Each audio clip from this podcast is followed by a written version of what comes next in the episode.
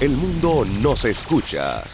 www.omegastereo.com La mejor franja informativa matutina inicia a partir de este momento con un análisis completo del acontecer nacional e internacional. Noticiero Omega Estéreo.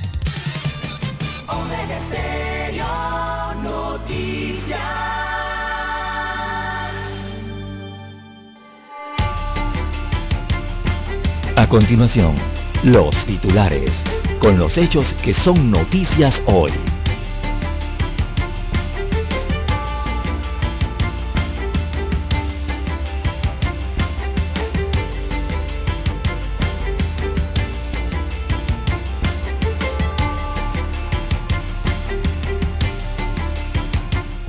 Capturan a Teresina Vigil, hermana de un diputado, quien era buscada por la policía.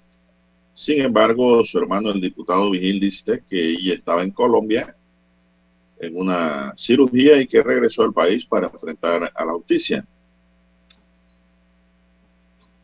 También tenemos para hoy, amigos y amigas, que analizan cuáles serán los nuevos requisitos para cobrar el vale. Tienen nuevas reglas.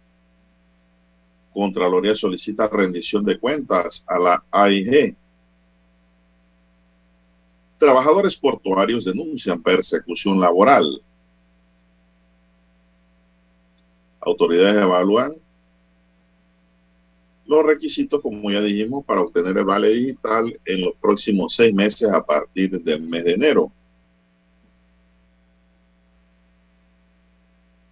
También tenemos para hoy, señoras y señores, dentro de los titulares, bajo el, bajo el desempleo, pero sigue la crisis laboral, continuidad de los subsidios, el reflejo de ello. Panamá reduce a tres meses el tiempo para aplicar refuerzo anti-COVID. Piden al ministro Sucre reconsiderar cierre del Departamento de Salud Mental del Hospital José Domingo de Valdía. Fiscalía Anticorrupción recibe denuncia de supuestas anomalías en el uso del subsidio electoral del Molirena. Cambio Democrático llama a respetar la libertad de expresión.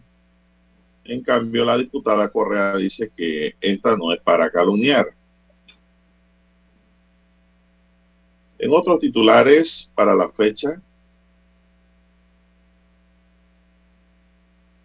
tenemos también que mejorar la experiencia de la banca digital, el nuevo reto de las instituciones financieras. AES Panamá entrega 19 millones de dólares en concepto de dividendos al Estado panameño. Se invierte 5.1 millones de dólares en la compra de transformadores en la provincia de Chiriquí.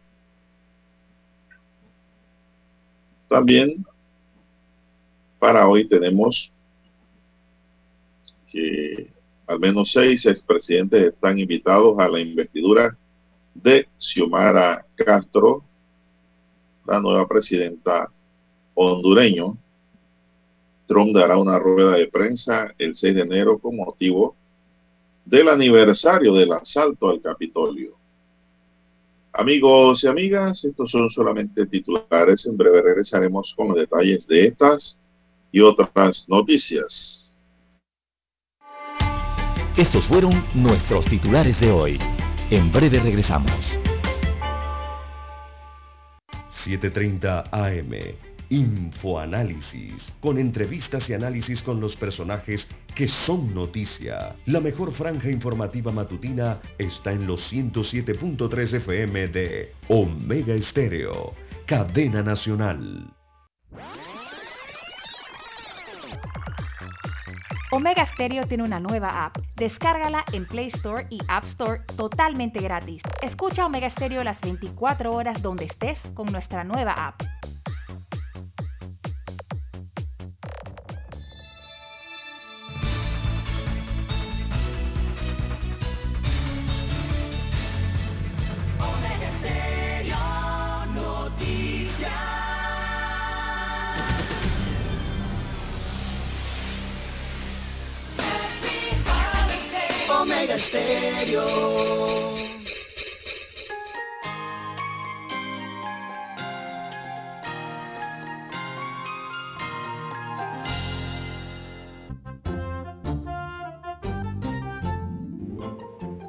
Bien, señoras y señores, muy buenos días. Hoy es miércoles, hoy es miércolitos, hoy es 22 de diciembre del año 2021. Daniel Arauz nos acompaña en el tablero de controles. En la mesa informativa les saludamos. César Lara. Y Juan de Dios Hernández Sanjur para presentarle las noticias, los comentarios y los análisis de lo que pasa en Panamá y el mundo en dos horas de información, iniciando esta jornada como todos los días, con fe y devoción, agradeciendo a Dios Todopoderoso por esa oportunidad que nos da de poder compartir una nueva mañana y de esta forma llegar hacia sus hogares, acompañarles en sus vehículos, en su puesto de trabajo y donde quiera que usted se encuentre a esta hora de la madrugada. Gracias por acompañarnos, gracias por estar con nosotros, gracias por esperarnos. Pedimos para todos salud, divino tesoro, seguridad y protección, sabiduría y mucha fe. Mi línea directa de comunicación es el WhatsApp doble seis catorce catorce cuarenta y cinco. Ahí me pueden escribir en mi línea directa de WhatsApp a su entera disposición para cualquier información que nos quiera enviar, cualquier pregunta o consulta, pues allí gustosamente le respondo. Entonces, Lara está en el Twitter. Lara, ¿cuál es su cuenta? Bien, estamos en las redes sociales en arroba César Lara R, arroba César Lara R, mi cuenta en la red social Twitter. Allí pueden enviar sus mensajes, sus comentarios, denuncias, fotodenuncias, el reporte del tráfico temprano por la mañana. Esos incidentes o los ya accidentes, bueno, todo lo que usted se encuentre sobre la vía lo puede enviar allí, información que le sirve al resto de los conductores. Buenos días a usted, don Juan de Dios, también a don Daniel, allá en la técnica, a todos los amigos oyentes a nivel de la República de Panamá, todas las comarcas, provincias y el área marítima donde llega la señal de Omega Estéreo, también a los que están en omegaestereo.com. Allí la cobertura es a nivel eh, mundial. También a los amigos oyentes que ya han eh, descargado la aplicación de Omega Estéreo y escuchan la estación en su celular o dispositivo móvil. Es fácil, usted solamente vaya a su tienda favorita, a la Android o a la iOS y puede descargar eh, la aplicación de Omega Stereo para escuchar las señales en su dispositivo. Y también a todos los amigos oyentes que nos sintonizan desde temprano en su televisor.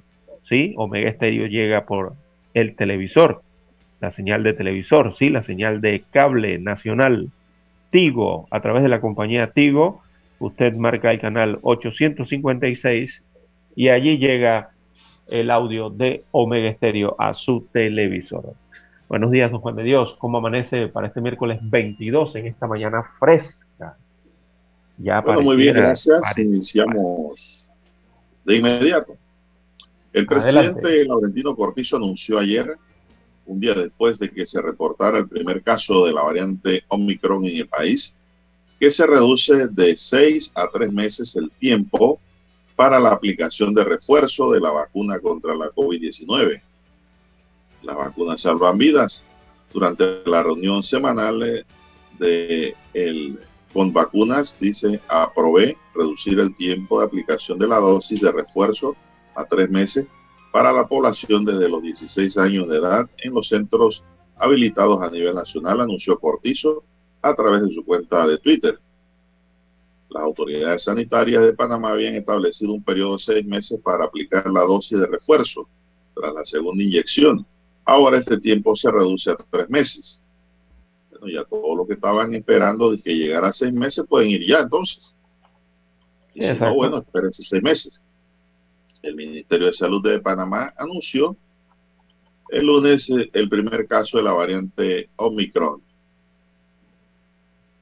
Debemos actuar como si hubiera casos comunitarios y reforzar la, las propias medidas de bioseguridad remarcó el titular del MINSA, Luis Francisco Sucre, y aclaró que un solo caso importado no conlleva todavía tomar medidas restrictivas de movilidad en el país. Don César, ¿qué le parece? De seis a tres meses pues se reduce. Ahora el tiempo para ponerse la vacuna de refuerzo.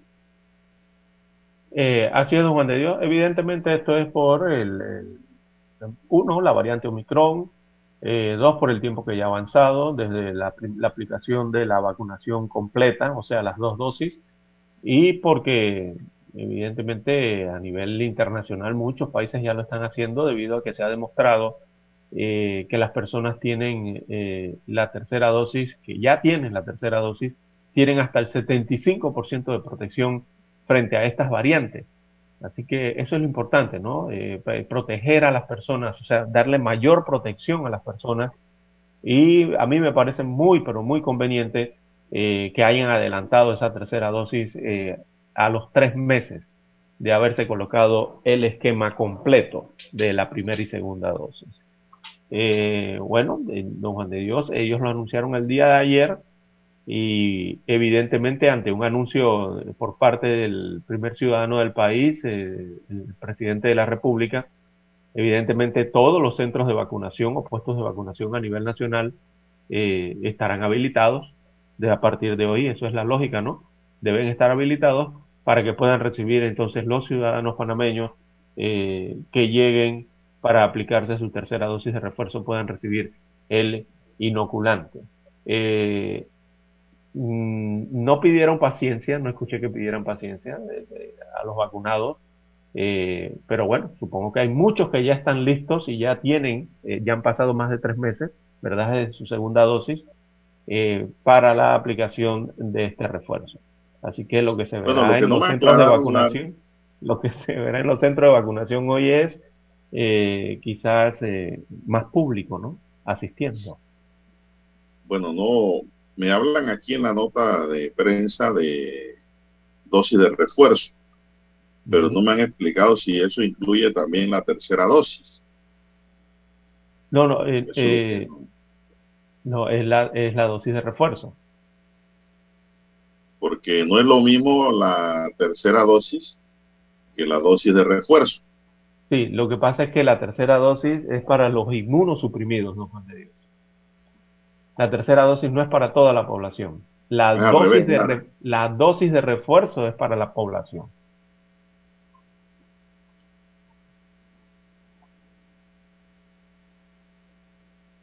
Bueno, el presidente habló a través de su cuenta de Twitter ayer y habló de la dosis de refuerzo. Yo entiendo que la dosis de refuerzo es para los inmunosuprimidos. La tercera dosis es para la población que no padece ningún tipo de enfermedad. Y por eso hago la pregunta. Incluye la tercera dosis también en esta aplicación. Claro que la dosis de refuerzo es una tercera dosis también, ¿no? En términos generales. En términos generales, sí. Pero el refuerzo es para las personas inmunosuprimidas. Y la tercera dosis para los que no son inmunosuprimidos, es decir, personas que no padecen ningún tipo de enfermedad, ni ningún tipo de eh, situación que pudiese comprometer su salud. Bueno, el ministro aclarará el tema, si es para todos en general. La número tres, para ser más específico. Ya no hay que esperar los seis meses. Dice que en menos de seis meses, Clara, ya puedes ir a ponerte tu, bueno, tú eres tercera dosis, yo creo, tú no eres refuerzo. Eh, la vacunación inició en, enero, ¿no? De este año. ¿Y es que te has puesto alguna vacuna? La, vacunación inició en enero, así que en enero, después los que fueron en enero al mes eh, tuvieron su segunda dosis, o sea, ese primer grupo, en febrero la tuvieron, ¿no? Y de allí, ya, pues, ya desde ya ellos eh, pueden ir a buscar, sin esta reducción, eh, su dosis adicional los que habría que ver ahí son los de AstraZeneca, que creo que, fue que fueron a los que le ampliaron el, el periodo, ¿no? Que se lo ampliaron a más de tres meses, la aplicación, o, seis meses. Pero hay gente que se está vacunando mezclado, Lara. Sí, eso también es permitido a nivel internacional, ¿no? La regla aquí en Panamá no, Habría que preguntarle al Ministerio de Salud de la combinación de... Se ponen AstraZeneca y después se ponen una Pfizer. Exacto, sí. Yo creo que aquí es permitido también. No, no estoy muy seguro en esa, ¿no? Bien, ¿y cuál es el cuadro del resultado de ayer, don César? Sobre esta temática. Tienes allí el resultado del comportamiento del COVID. Bien, don Juan de Dios. Eh, bueno, aumentaron los fallecimientos, aumentaron los fallecimientos el día de ayer. Hablando de cinco decesos. Así es, cinco fallecimientos en el día de ayer. Eh, por supuesto que eso llama la atención eh, inmediatamente, ¿no? Bueno, según ese informe epidemiológico de las autoridades de salud, en Panamá se contabilizan 484 mil 125 casos acumulados eh, confirmados de COVID-19, de los cuales 487 son casos nuevos. Los nuevos contagios o las PCR arrojaron 487 nuevos casos en las últimas 24 horas. Eh, se registraron 5 defunciones, o sea, son 5 fallecimientos en 24 horas para un acumulado de 7.405 fallecidos eh, por esta enfermedad, la letalidad está en 1.5%. La cantidad de personas recuperadas ascendió a 472.398, de las cuales 309 son nuevos eh, recuperados.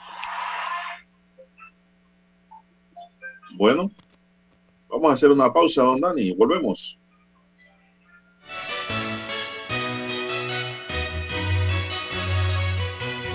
Omega Estéreo.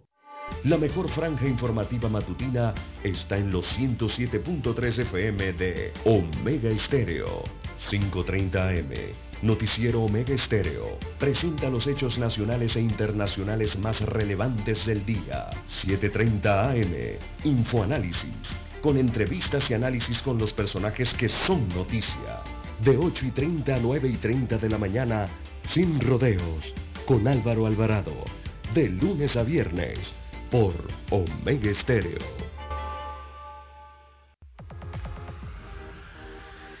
Omega Stereo tiene una nueva app. Descárgala en Play Store y App Store totalmente gratis.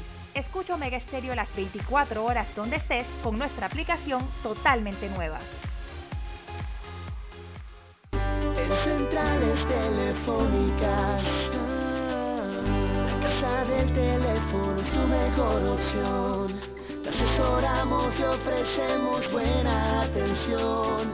Con años de experiencia trabajando para ti.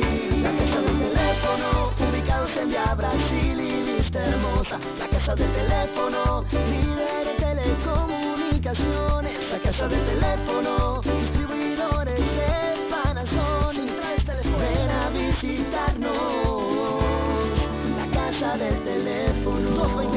229-0465, lsdtcorp.com, distribuidor autorizado Panasonic. Para anunciarse en Omega Estéreo, marque el 269-2237. Con mucho gusto le brindaremos una atención profesional y personalizada. Su publicidad en Omega Estéreo. La escucharán de costa a costa y frontera a frontera. Contáctenos 269-2237. Gracias. Que este nuevo año les traiga esperanza, salud, fe, alegría, amor, prosperidad, dicha, paz. Solo lo mejor para todos los oyentes de Omega Estéreo. Felices fiestas. Omega Stereo.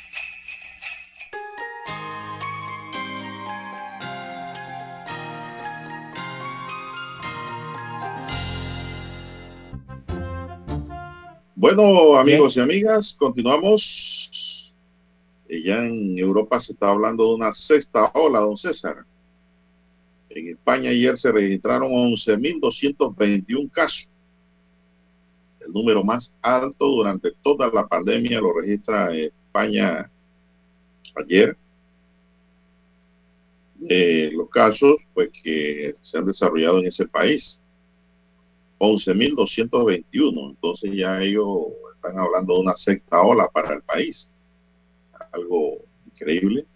Están aumentando los casos en España y Europa. En Panamá hay una noticia aquí, don César, no sé usted qué le parece, le van a poner 300 dólares de multa a todo conductor que se estacione en los estacionamientos azules, que tienen una sillita dibujado. Esto, pues, se debe... de ruedas.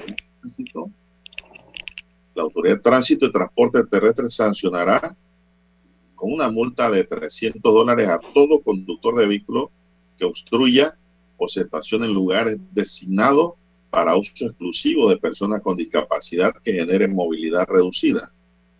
La sanción será duplicada en caso de reincidencia, tal cual lo establece la ley 15 del 31 de mayo de 2016, que reformó la ley 42 de 1999. También se establece que la autoridad de tránsito revisará el monto de la sanción cada dos años. El 50% de estos fondos así recaudados pasarán a una cuenta especial de la Secretaría Nacional de Discapacidad, CENADI, para ser destinado exclusivamente a las organizaciones de personas con discapacidad. Lo anunció ayer la Autoridad de Tránsito y Transporte Terrestre, don César, y yo estoy totalmente de acuerdo con esa medida. Bueno, es que eso, eh, esa sanción siempre ha existido, don Juan de Dios, pero el problema en nuestro país es que siempre ha existido también el irrespeto a esa normativa eh, para el, estacionamiento de discapacidad o, o, para destinado a los discapacitados en, las áreas públicas y en las playas de estacionamiento, don Juan de Dios. Se estaciona en Panamá, yo he visto bajarse de automóviles a personas eh, que caminan completamente, don Juan de Dios. No tienen ningún impedimento. Y se, se, observa que no tienen ningún impedimento. Y dejan sus vehículos allí, van al supermercado, regresan cargando bolsas, dos, tres bolsas de supermercado, abren perfectamente sus maleteros, meten su mercancía y se van de los más tranquilos. Así es. Y no solo ese estacionamiento, hay un estacionamiento que no hay mucho, don César, pero sí los he visto en los malls que es uno rosado. Sí, para las damas en estado de rosado para las damas en estado de, de gravidez. Preñez. Así es, embarazadas. Las mujeres embarazadas. Pero van a actuar con el azul primero y la verdad es que a veces veo carros, parados en esos estacionamientos azules y no tienen el sticker, esa es otra. Sí, hay que registrar. Para usted poder pararse en esos estacionamientos azules tiene que tener un sticker en el parabrisa, que lo da la Senadi. Si usted no tiene ese sticker, créame que cuando usted regresa al carro tiene una boleta. Aunque usted esté menos válido. Entonces, porque hay gente que cree porque a veces cargan menos válido en el carro, pueden pararse allí y dejar el carro allí. Esa es una regla para que después no digan que no se dijo. Usted tiene que ir a buscar un sticker, tiene que hacer la solicitud con todos los requisitos que piden para que usted pueda estacionarse en esos estacionamientos azules o celestes. Esto, todo esto es sensibilización, don Juan de Dios, es sensibilización, esto es campaña esto es campaña con la ciudadanía, esto es hacerle campaña a eh, los conductores de vehículos a motor eh, y, la bicicleta también, cuidado, ¿ah? Eh, bueno. don Juan de Dios, porque es, siempre se da un, la, mayoría de las veces se da un mal uso. Lo que hay que promocionar es el buen uso del estacionamiento para discapacidad, para personas con discapacidad. Don Juan de Dios, aquí había un una aplicación móvil denominada Inspector Ciudadano. ¿Usted se acuerda de eso? Sí, sí, claro. Que, el tránsito usted la podía descargar desde el Internet, era una descarga gratuita al celular, en donde la persona podría juntar un video o una foto del ciudadano que mal utiliza el estacionamiento destinado a personas con discapacidad, ¿verdad? Y usted mandaba la fotografía, toda esa posición, ¿verdad? al tránsito a través de esta aplicación y eh, se utilizaba como prueba para que eh, la autoridad correspondiente sancionara con esa multa de 300 dólares de la cual están hablando hoy a quienes insistan en esa mala práctica de utilizar los estacionamientos indebidamente. Yo no sé si esa aplicación todavía está activa, don Juan de Dios, o si se está utilizando. Bueno, lo, cierto, Lara, es que no hay que estacionarse allí en esos estacionamientos celestes o azules si no se es persona con algún tipo de discapacidad física. Arrancando por ahí. Física, física, porque si una discapacidad mental, Lara, eh, me parece que eso no incluye. En estos días, Lara se paró en un mall una mujer. Siempre las mujeres, lamentablemente, son las que se pasan, pues. Es así. Cuando usted va a entrar a una vía, la mujer mira para otro lado, le quita la cara y no le da chance que usted entre. Pero cuando ellas van a entrar, solo con una mirada ya sienten que ya deben entrar. Usted le va a permitir y si usted no se lo permite, tan le dan y lo chocan. Bueno, lamentablemente así están las cosas en el mundo, yo creo. Pero una mujer se estacionó, Lara, y la vi fue más completa que una Barbie, en uno celeste. Y le dije, usted no se puede parar ahí, joven. Ah, ¿Sabe qué me dijo? No, pero mi abuela es discapacidad. Y digo, ¿usted es su abuela? No, que ahí hay tres estacionamientos y quedan dos libres. Pero si estaba en el vehículo la abuela, ¿no? No estaba en ningún lado. Dios. Y además que aunque hubiese sido la abuela, ella no es la abuela. Estaba sola. Y la mujer se quedó ahí, la. Mire usted. Qué falta de conciencia. Esa es falta de conciencia del conductor, falta de conciencia. Ah, porque dice que quedaban dos libres. Mire usted. Ella cogió uno y quedaban dos libres. Ese era el argumento. Qué manera de pensar. Bueno, lamentablemente, pues hay gente que no sé qué tienen en el cerebro, ¿verdad? Que todo el mundo no es igual. Bien, vamos a la pausa, don Dani, para escuchar nuestro himno nacional. Y algo importante que las autoridades, bueno, vamos al himno nacional, adelante.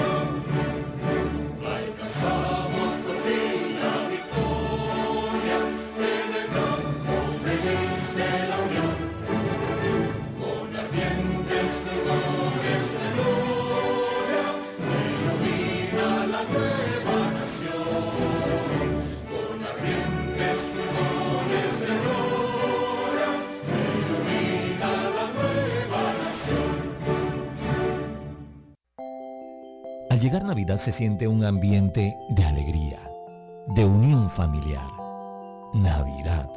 Este es el mejor momento para reflexionar, dar gracias por todo lo que tenemos, compartir con la familia, con los amigos, con nuestros seres queridos, valorar, agradecer, ayudar al que menos tiene. Navidad. Felices fiestas de fin de año. Les desea Omega Estéreo.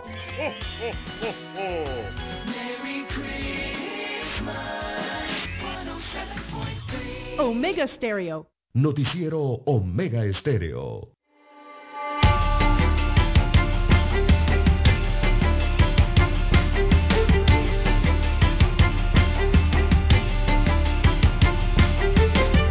Bueno, ya son las seis cuatro minutos, hora para todo el país. Están en sintonía de Omega Estéreo, cadena nacional. Bueno, don César, eh, antes de irnos al tema del COVID, a pesar de que mucha gente dice que se habla mucho del COVID, yo creo que ese es un tema que no ha pasado de, boga, ha pasado en la palestra pública. Y hay una nota aquí que me llega internacionalmente, dice un total de 10 musicales de Broadway, entre ellos el exitoso Hamilton, escrito y protagonizado por Lin Manuel Miranda, fueron cancelados en Nueva York a lo largo del fin de semana debido al repunte de los casos de la COVID-19 en esta ciudad. Las funciones de Hamilton están canceladas al menos hasta el 26 de diciembre, día en que está previsto que Aladdin también entre los musicales afectados, regrese a los escenarios, informaron fuentes eh, vinculadas al tema. Varios medios locales también así lo reprodujeron. Broadway tiene en cartelera 31 obras en este momento, pero la COVID está afectando el desarrollo de las mismas dos De verdad que sí. Esto es bastante preocupante. Así es, don Juan de Dios. Bueno, y no habíamos terminado el informe epidemiológico de Panamá. Eh, Adelante.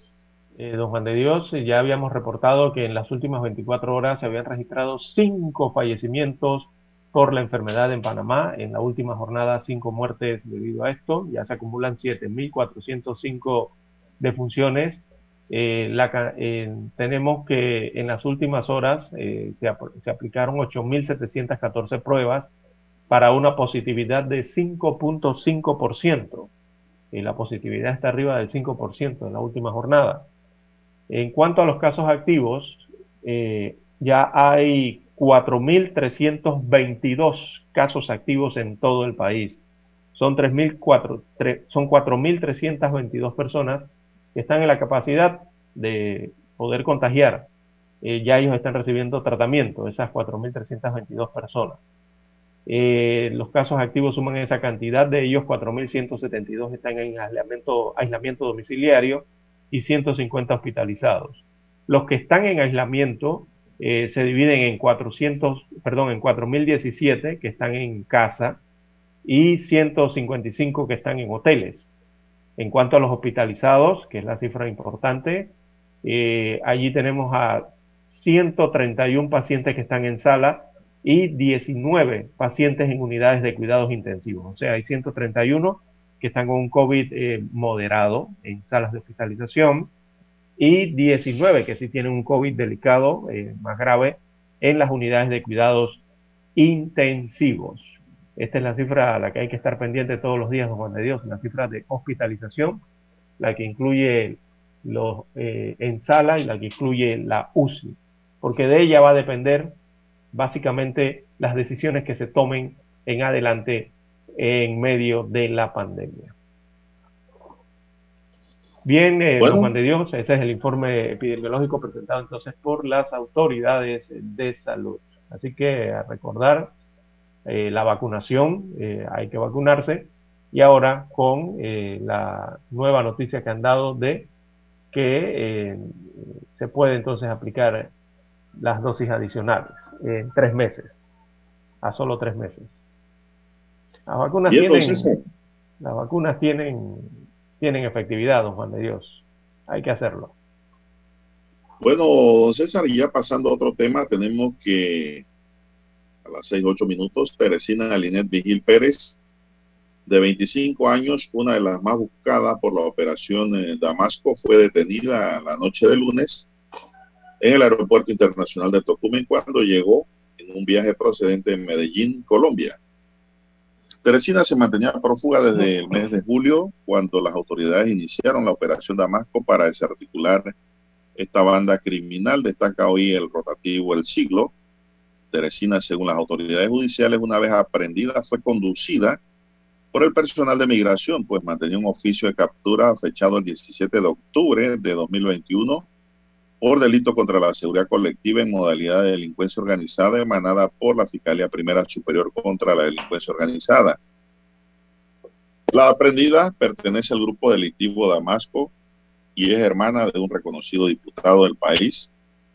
Teresina fue candidata a Miss Norte Latina y participó en otros certámenes de belleza.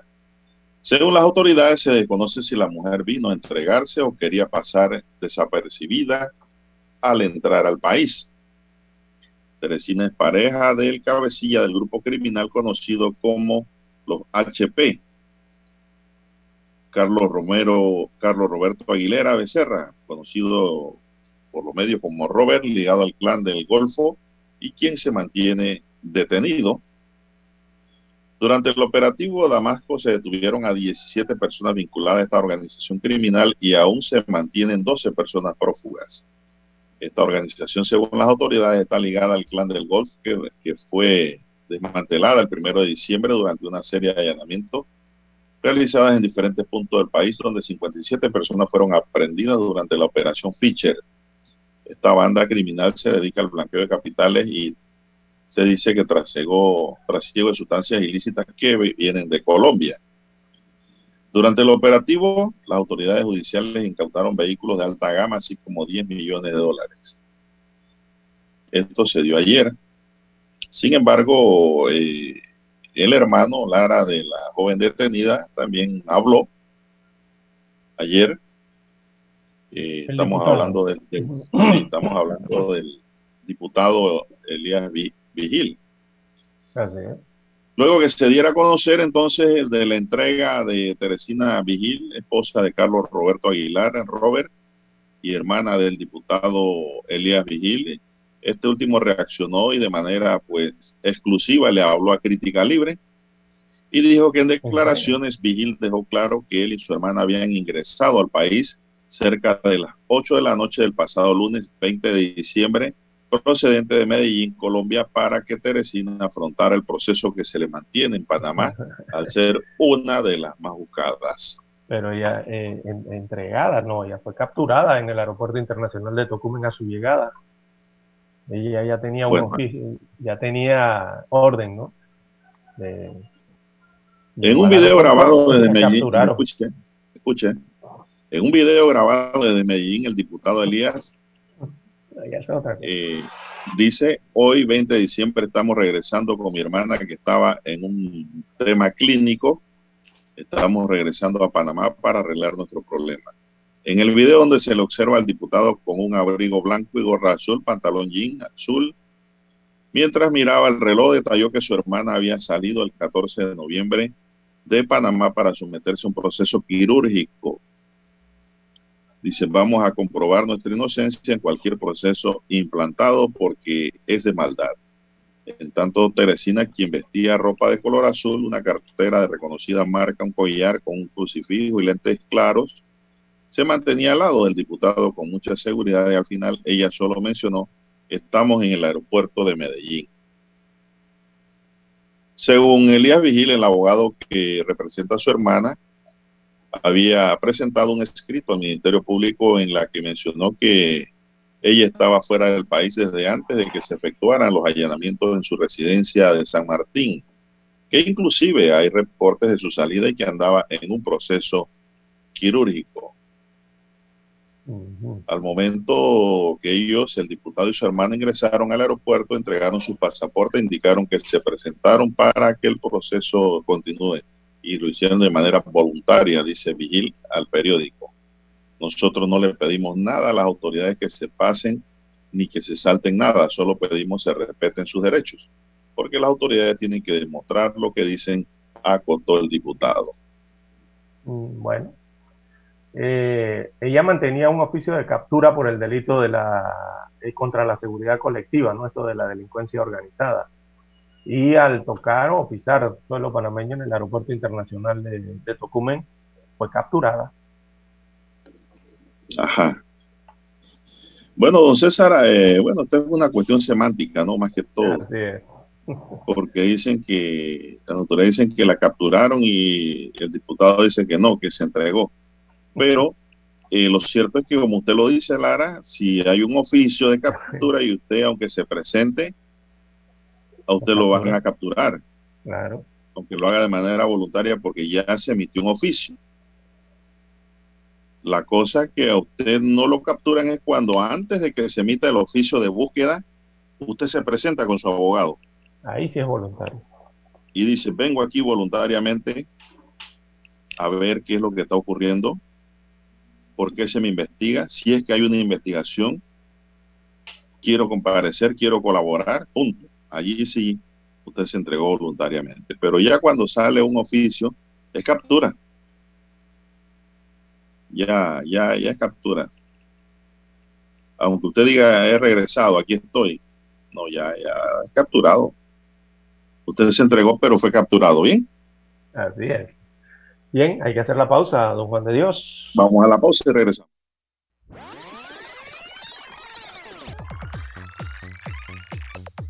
Omega Stereo tiene una nueva app. Descárgala en Play Store y App Store totalmente gratis. Escucha Omega Stereo las 24 horas donde estés con nuestra aplicación 100% renovada.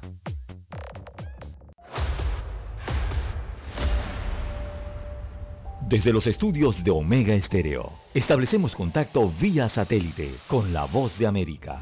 Desde Washington, presentamos el reportaje internacional.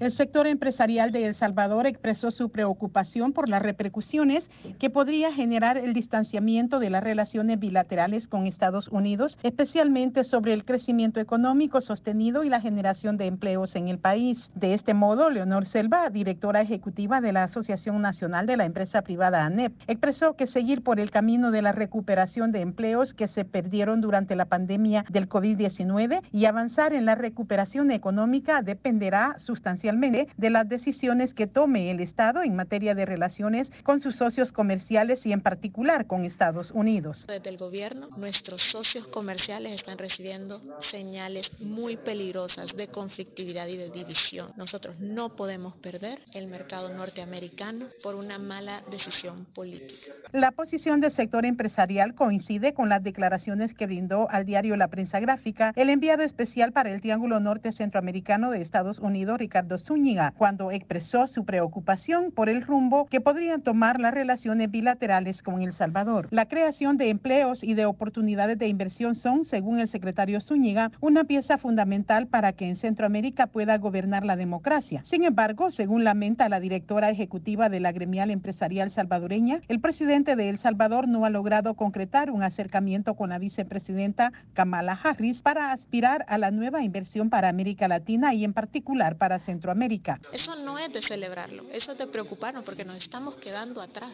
Y, y otros países que no tienen las virtudes que tiene El Salvador se están quedando con esas oportunidades. Ante este escenario, según el sector productivo, uno de los principales retos del gobierno salvadoreño para 2022 será el de reorientar estrategias para fortalecer el Estado de Derecho a fin de tomar medidas orientadas a enfrentar los problemas cruciales como la desigualdad y la migración irregular. Nerima del Reyes, Voz de América. El Salvador.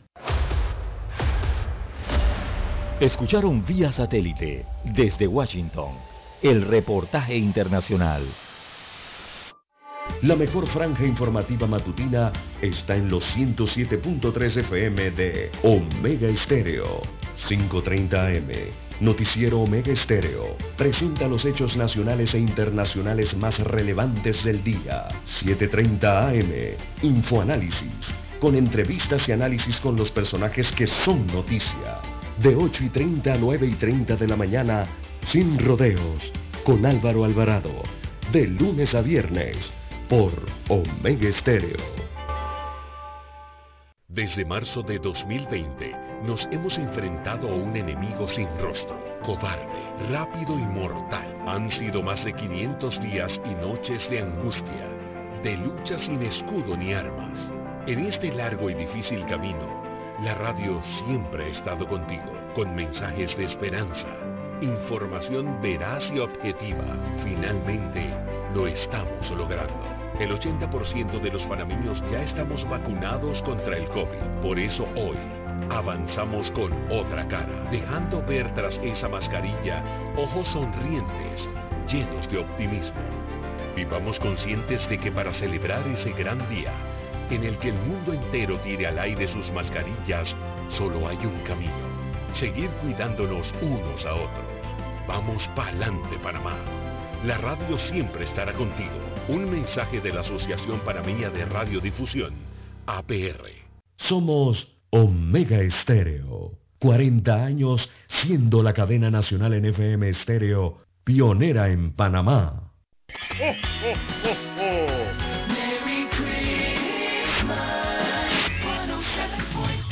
Omega Stereo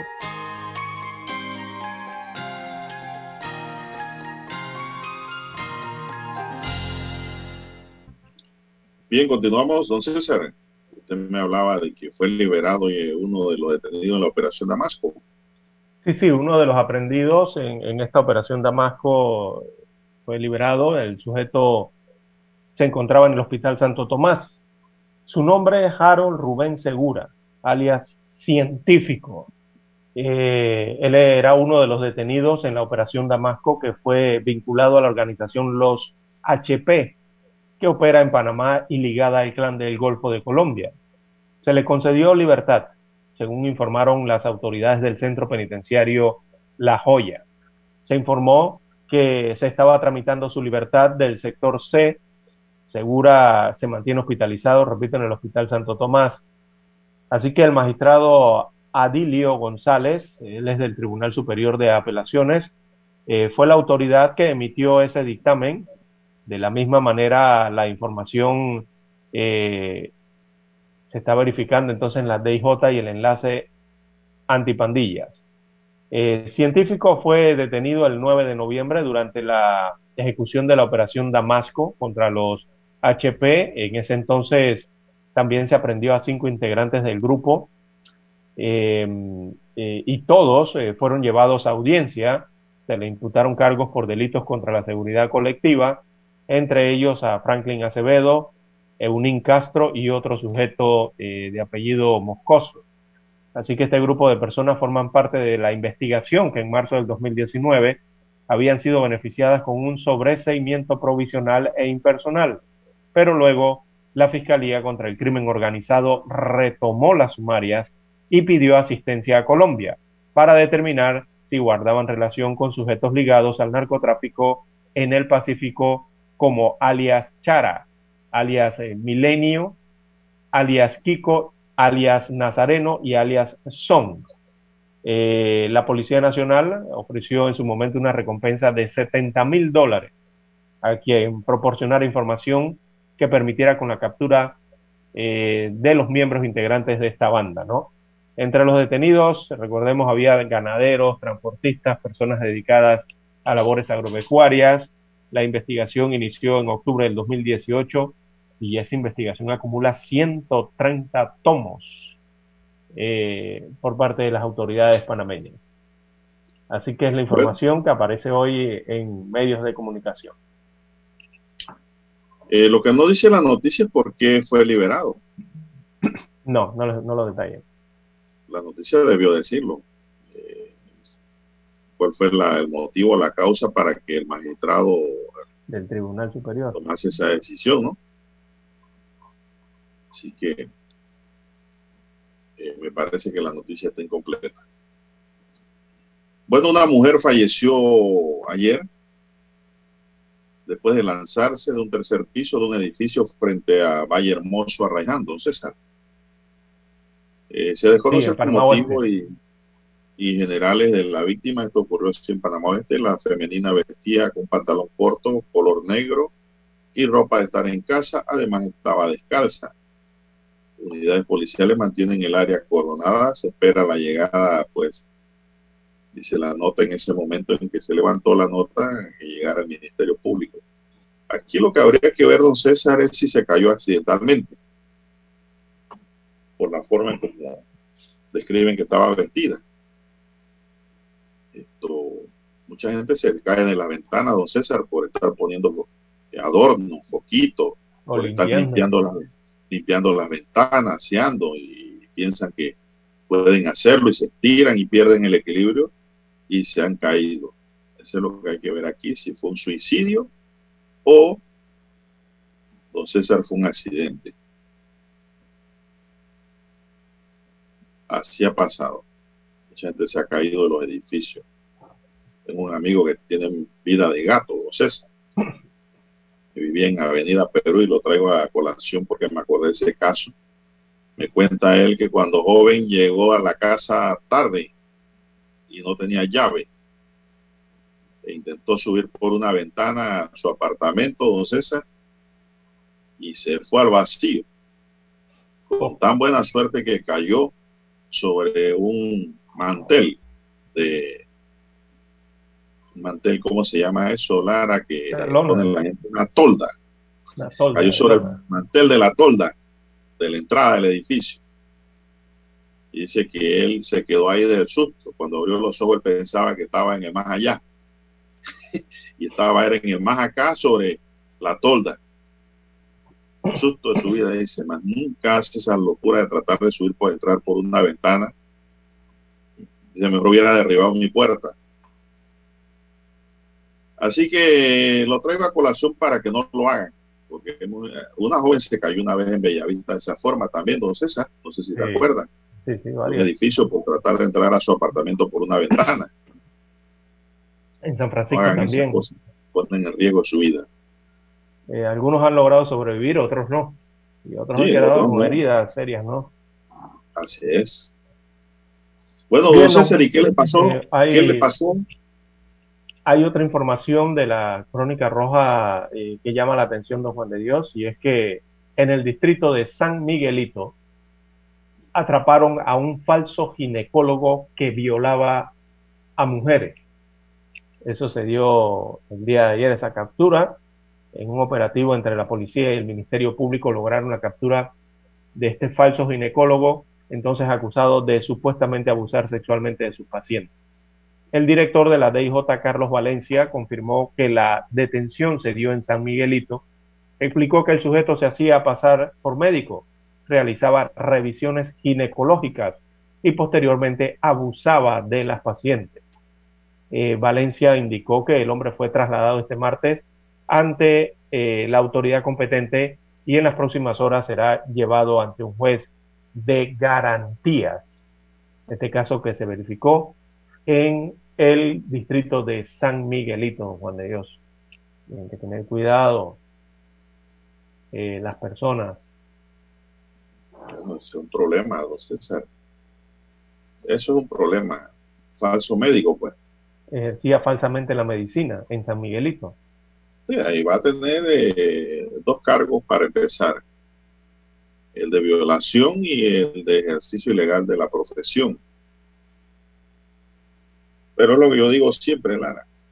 ¿Por qué estas cosas se dan? Por descuidos. Porque una mujer, si va a un ginecólogo, generalmente siempre van acompañadas.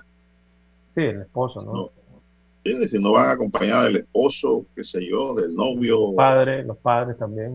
Puede ser de su padre, claro, o de, todavía. de una hermana, qué sé yo, un familiar, alguien, pero parece ser que las mujeres que este hombre recibía iban solas. Y lo curioso es de que las mujeres se las violaban y se quedaban calladas. Sí, porque se hacía pasar por médico. Una vez la, la víctima se atendía con él. La víctima se atendía con él, bueno, y tenían relaciones. ¿Cómo se producían las violaciones según la nota que usted tiene? Eso no, no lo explican acá. simplemente que violaba, supuestamente violaba a las víctimas. Bueno, pero que aquí se producen, aquí se producen una serie de preguntas. ¿Cómo se, primero, ¿cómo se producían esas violaciones? Indudablemente, don César, ¿qué dice la nota periodística? Usted que la tiene a mano. Eh, no, que simplemente fue capturado, ¿no? Eh, este médico falso. Oye, tenía que buscar la Miguelito, se hacía pasar por ginecólogo, atendía a, las, a, las, mujeres, a las damas, a las víctimas en este caso, eh, que atendían con él y que posteriormente tenía relaciones sexuales con las víctimas o abusaba de ellas. Ahí, ahí, ahí es donde está el kit del asunto. Mantenía relaciones sexuales con las víctimas y abusaba de ellas. Pero ¿cómo que una mujer que se siente abusada va a salir del consultorio y va a coger su taxi o su auto y se va a ir para la casa? No, si ya se siente abusada, ya busca el primer policía que encuentre. Claro. Y de inmediato se queja de la situación. Y le preguntaba a don César simple y sencillamente porque la violación implica la introducción clara de un objeto, de órgano sexual o u otra parte de la anatomía dentro de la vagina de la mujer. Por eso es que le hacía la pregunta. ¿Cómo se daba ese tipo de violación? Y parece ser que la repitió varias veces con diferentes mujeres porque dicen que tenía relaciones sexuales con la misma, como una mujer va, a permitir eso. Eh, Lara de la noche a la mañana porque dice que porque es ginecólogo. Bueno, ¿será que las mujeres pensaban que eso era parte de, de los exámenes físicos? Bueno. Lo cierto es que el sujeto está ya detenido está detenido. Son las 6:30 minutos, don Dani. Vamos a hacer la pausa para escuchar el periódico. Infoanálisis. De lunes a viernes, de 7 y 30 a 8 y 30 de la mañana por los 107.3 FM de Omega Estéreo. Con Guillermo Antonio Adames, Rubén Darío Murgas y Milton Enríquez. Infoanálisis, el programa para gente inteligente como usted.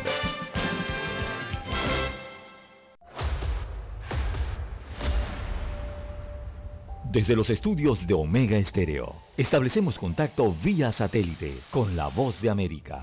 Desde Washington, presentamos el reportaje internacional.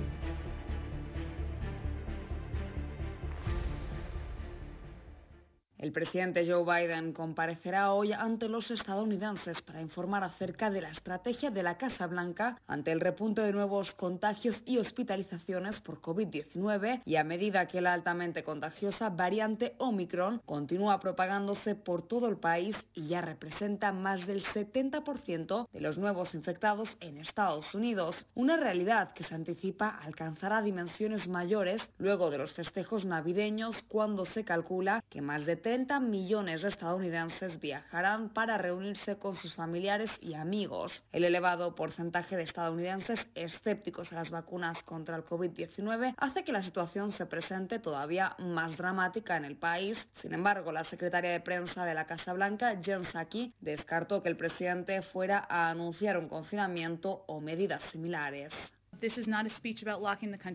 Este no es un discurso sobre confinar al país, es un discurso que determina y es directo y claro con el pueblo estadounidense sobre los beneficios de estar vacunados, sobre los pasos que vamos a tomar para aumentar el acceso e incrementar los test y los riesgos que corren las personas no vacunadas. En medio de esta ola por COVID-19 y con apenas el 70% de los estadounidenses completamente inmunizados, la ciudad de Nueva York se ha convertido una vez más en el epicentro de la pandemia y tanto es así que el alcalde de la Gran Manzana, Bill de Blasio, solicitó ayuda urgente al gobierno federal para proveer a los residentes de Nueva York de los recursos necesarios para enfrentar y aplacar este nuevo repunte de casos protagonizado por la variante Omicron. Judith Martín Rodríguez, Voz de América. Escucharon vía satélite desde Washington el reportaje internacional. Omega Estéreo, 24 horas en FM Estéreo.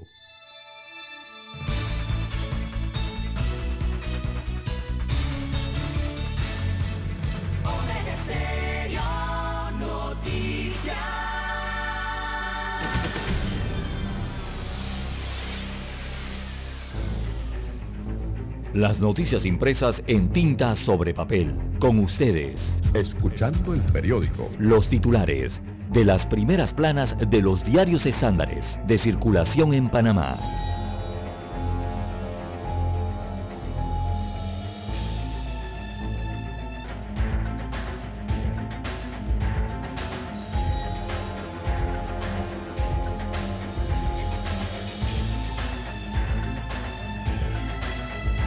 Bien, amigos oyentes, el diario La Prensa titula para hoy, Oscar Ramos ignora mandato de ANTAI sobre programa Capital Semilla. Así que en un comunicado y en una entrevista televisiva, Oscar Ramos, director de la AMPIME, afirmó que desea transparentar la entidad tras una ola de críticas luego de que este medio, me refiero al diario La Prensa, reveló que no existe evidencia alguna de la efectividad del programa Capital Semilla, pero sí de un manejo político para elegir a los beneficiarios.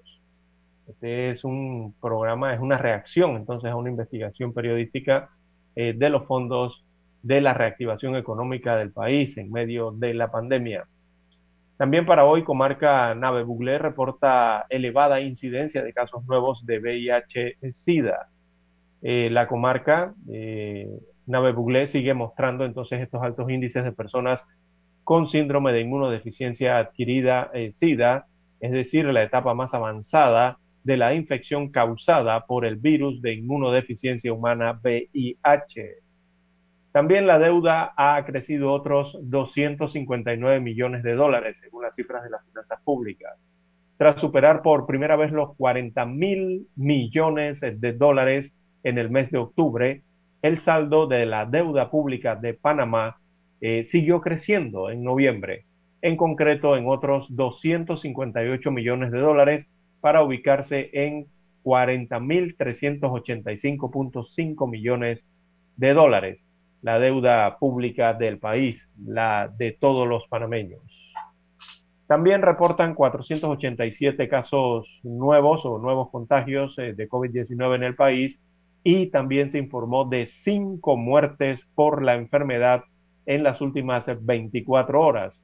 La cifra del nuevo coronavirus aumentaron en, las últimas, en la última jornada, así que el MINSA informó este martes 21 de diciembre que en las últimas 24 horas se reportaron 487 casos nuevos de la COVID-19 y también cinco decesos. Eh, los casos activos ya van por 4.322. Es el número de casos activos en el país eh, producto de la enfermedad. En otros títulos eh, para la mañana de hoy también tenemos que en otros países cogen un revólver. Bueno, eso es una cita que estoy haciendo allí de unas palabras que dio la diputada y periodista Mayín Correa. Palabras que han sido repudiadas. Tienen un sueno, suenan como amenaza. Bueno, Cambio Democrático, partido al que pertenece Mayín Correa, se unió a las voces de, los gremios periodísticos, ciudadanos y otras organizaciones que rechazan las palabras de la diputada Mayín Correa, eh, quien para justificar las amenazas a Ricardo Martinelli contra periodistas dijo que en otros países cogen un revólver. Hay más títulos para la mañana de hoy. Panamá cuenta con un nuevo lote de vacunas contra la COVID-19, ya que la tarde de este martes 21 de diciembre llegaron al país 100.620 nuevas dosis de vacunas eh, de la farmacéutica Pfizer BioNTech para continuar con el proceso de vacunación. También el nivel de transmisión de Omicron es comparado con el del sarampión. Eh, la detección entonces eh, de esta variante en Panamá marca el inicio de una nueva etapa de la pandemia porque las características que presenta este linaje son diferentes, especialmente por las 50 mutaciones adicionales que tiene. También hablando de esta enfermedad, bueno, España registró ayer récord de 49.823 nuevos casos de COVID-19 tan solo en 24 horas. Eh, su mayor cifra desde el inicio de la pandemia, mientras que la Omicron, más contagiosa, representa casi la mitad de los nuevos casos, según informó el Ministerio de Sanidad español. También detienen a sospechosa de lavado de dinero en asociación con la pandilla HP. Así que la Policía Nacional detuvo a Teresina Linet Vigil Pérez, investigada por presunta, la presunta comisión de delito de blanqueo de capitales a través de su supuesta vinculación con la pandilla Humildad y Pureza, que sus siglas son HP, que a su vez posee nexos con el clan del Golfo, según se informó ayer. Eh, también para hoy la comisión que dará seguimiento al pacto del bicentenario debe entregar informe en seis meses. También hay ocho propuestas eh, consensuadas para la reactivación del sector energético. Y bueno, Plaza Catedral pasa a la ronda de las 15 películas preseleccionadas al Oscar. Recordemos que esta es una cinta panameña, Plaza Catedral. Y bueno, ya está entre las 15 películas preseleccionadas para el premio Oscar en la categoría de mejor película internacional. Bien, amigos oyentes, estos son los títulos que presenta para hoy el diario La Prensa. Pasamos ahora a escuchar los que tienen primera plana el diario La Estrella de Panamá. Bueno, la Estrella de Panamá dice, informe revela ausencia de programas individualizados en albergues.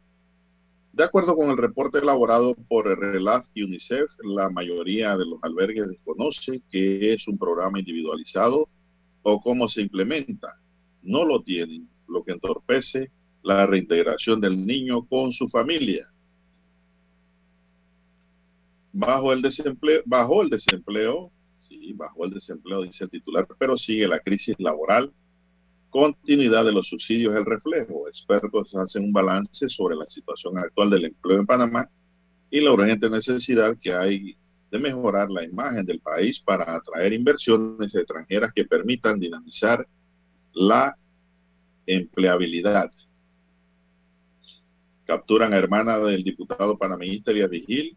Sospechosa mantenía un oficio de captura fechado del 17 de noviembre, elaborado por la Fiscalía Primera Superior contra la Delincuencia Organizada. Panamá reduce a tres meses el tiempo para aplicar refuerzo anti-COVID.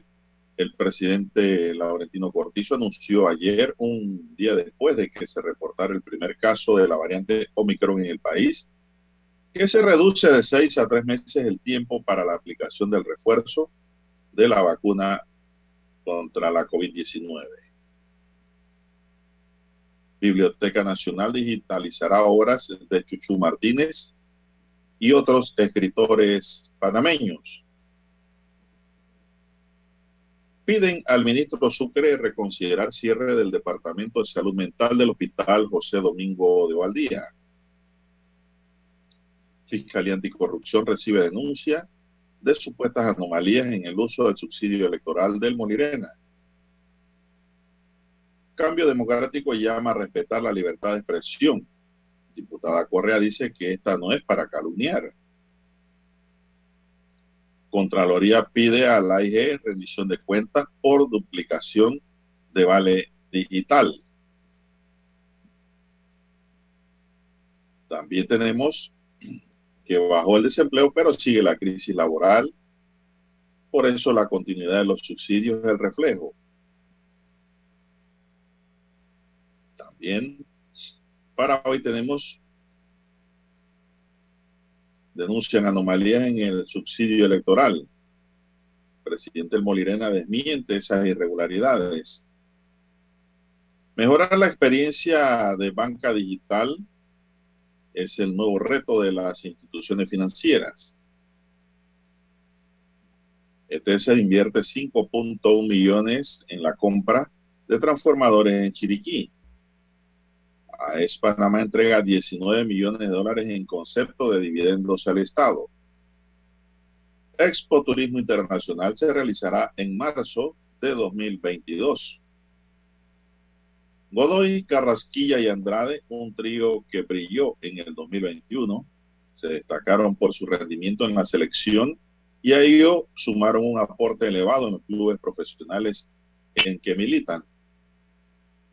Queda un sabor agridulce por no haber logrado los tres puntos, dice Xavi. El preparador balocentista estima que pese al, perdón, el preparador barcelonista estima que pese al 1-1, la imagen ha sido muy buena porque su equipo lo ha intentado hasta el final, pero no ha podido ser. Puerto Rico reanudará Liga de Béisbol tras parón de una semana por pandemia de COVID. También para hoy tenemos que Trump dará una rueda de prensa el próximo 6 de enero con motivo del aniversario del asalto al Capitolio. Más de 700 personas han sido imputadas en relación a la turba que irrumpió aquel día en la sede del Congreso de Estados Unidos. El Papa pide que la pandemia no se resuelva con parches mientras sube el gasto en armamentos. Francisco también lamenta la sensación de soledad y el repliegue sobre uno mismo que ha causado la pandemia. Al menos seis expresidentes están invitados a la investidura de Xiomara Castro. La Cancillería hondureña no ha informado de otras invitaciones a dignatarios para la toma de posesión de la presidenta electa. Bien, amigos y amigas, estos son los titulares de primera plana que le podemos brindar esta mañana y concluimos así con la lectura de los titulares correspondientes a la fecha. Hasta aquí, escuchando el periódico. Las noticias de primera plana, impresas en tinta sobre papel. 7.30 AM. Infoanálisis, con entrevistas y análisis con los personajes que son noticia. La mejor franja informativa matutina está en los 107.3 FM de Omega Estéreo, cadena nacional. Para anunciarse en Omega Estéreo, marque el 269-2237. Con mucho gusto le brindaremos una atención profesional y personalizada. Su publicidad en Omega Estéreo. La escucharán de costa a costa y frontera a frontera. Contáctenos 269-2237. Gracias.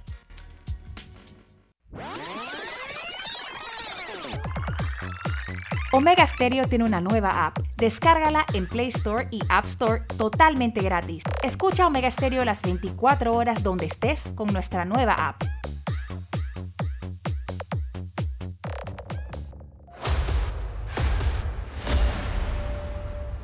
Desde los estudios de Omega Estéreo, establecemos contacto vía satélite con la voz de América. Desde Washington, presentamos el reportaje internacional.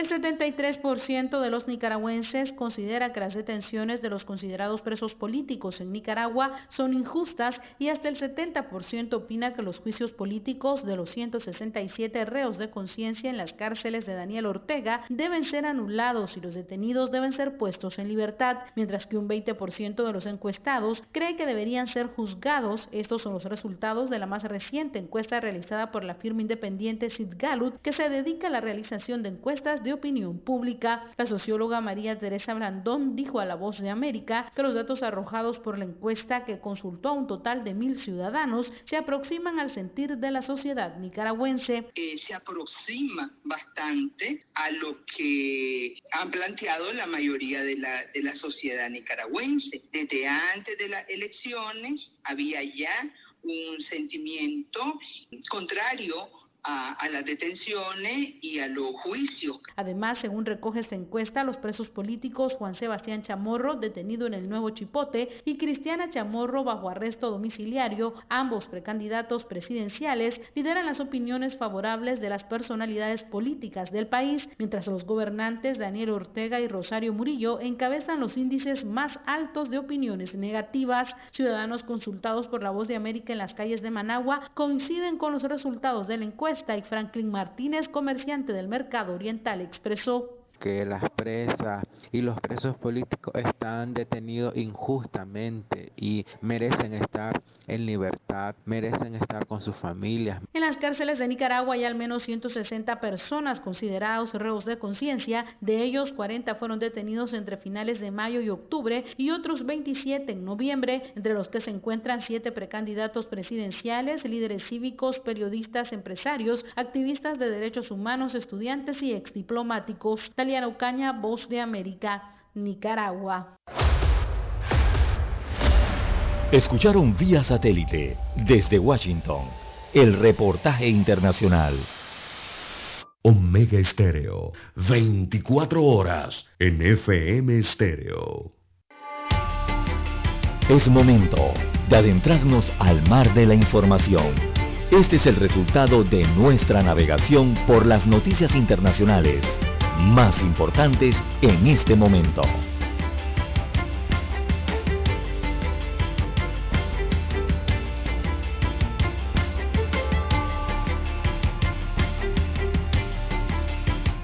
Bien, seguimos, señoras y señores. Son las 6:49 minutos. Están en sintonía de Omega Estéreo, cadena nacional, con su noticiero, el primero con las últimas. Un noticiero diferente para este pensante. La India se propone aumentar la edad mínima de mujeres para contraer matrimonio legalmente desde los 18 hasta los 21 años, igualando al mínimo establecido para los hombres, informó hoy el gobierno como una medida para promover la equidad de género en ese país que aunque lucha por derechos fundamentales lastrados por costumbres patriarcales, es decir, allá el hombre tiene que esperar 21 años para contraer matrimonio legal, mientras que la mujer lo podía hacer a los 18. Pero ahora van a subir la edad de las mujeres para poderse casar, que va a ser a los 21 años. Y yo me pregunto, ¿y por qué no bajaron la edad del hombre a los 18 mejor para igualarlo? Bueno, una pregunta que queda ahí para el gobierno hindú. El gobierno central ha dado un paso importante, dice antes, la edad de las mujeres para contraer matrimonio era de 18 años, pero las niñas también quieren tener más tiempo para estudiar, por eso estamos tratando de aumentar la edad para contraer matrimonio a 21 años, anunció el primer ministro indio, el nacionalista hindú Narendra Modi, durante un evento público. Si alguien tiene un problema con eso, ellas, las mujeres también lo están evaluando, añadió Modi, aludiendo a las críticas de algunos partidos políticos de la oposición y organizaciones sociales de la eventual reforma. La propuesta de enmienda a la ley de matrimonios en la que trabaja el gobierno de Modi podría formalizarse en poco tiempo, dada la mayoría que los oficialistas tienen en las dos cámaras. Sin embargo, las posturas encontradas sobre la modificación de esta norma podrían suponer un fuerte escrutinio parlamentario, César. Pero yo no creo que el matrimonio sea obligatorio. Bueno. Bueno, depende de la costumbre. De verdad, verdad que depende, depende de la costumbre. La cultura y las religiones, porque allá el depende de la cultura. si es que la mujer después que se casa ya no puede hacer más nada. Porque acá, acá es diferente. Acá la mujer se case puede seguir siendo universitaria. Y la edad para contraer matrimonio, la edad legal es 18. Para hombres y mujeres en Panamá. Yo pienso que el problema de ellos no está ahí, Lara. Yo creo que el problema fundamental de la India está en la superpoblación